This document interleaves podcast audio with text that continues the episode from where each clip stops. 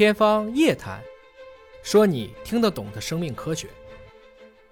我特别想讲的是，衰老只是一个心理概念，是你觉得你老了。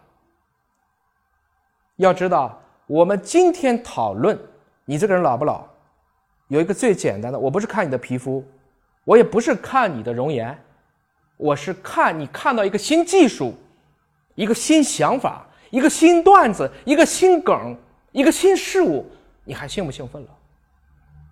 而不是越来越顽固，越来越固执，越来越觉得玩世不恭，看谁都怼，那才是你真的老了，因为你已经不是一个感受态了。老是一个人应该坦然接受且无法拒绝的状态，为什么不能够开心以待呢？你知道，我经常去跟很多医院去聊天其实今天，中国医疗有两个很大的悲哀。第一个，相当比例国人医疗的花费，其实都花在了最后八个月。比如说，你活八十岁，你总共花一百块钱，那么你有八十块钱都花在了最后八个月，而在之前的。七十九岁零四个月，你可能只花了二十块钱。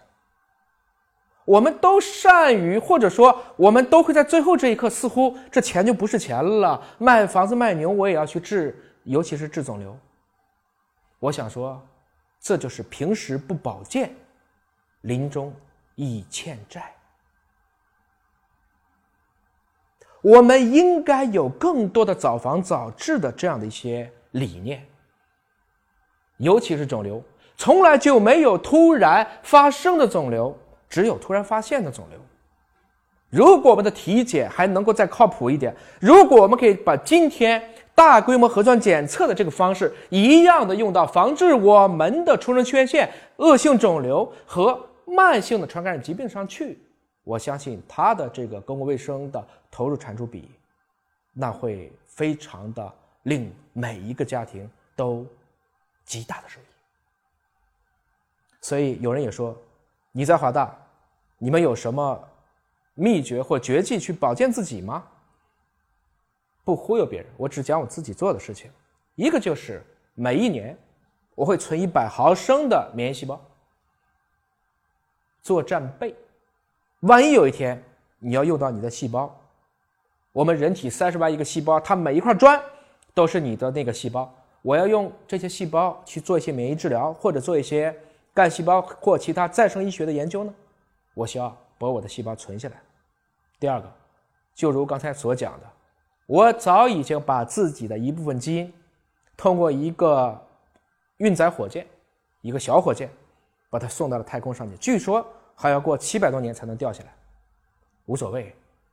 其实，在这个过程中，如果人类终究有一天会成为多行星物种，那么这些就应该是我们这些所谓先行者应有的一个态度。三维的生物不可能超越四维的时间，但用温度去冷冻时间，把你的细胞冻在那儿，做一个储备。要知道，别问我什么时候做最好，现在做就最好。成年以后，每一天，今天就是你在这个世界上最年轻的一天了。把握当下，我希望更多的人，相比于身外之物，能更在于身内的健康，把自己的命存下来，价格更普及，我们的生命银行做起来，这才是我们大健康产业当中一个重要的支撑。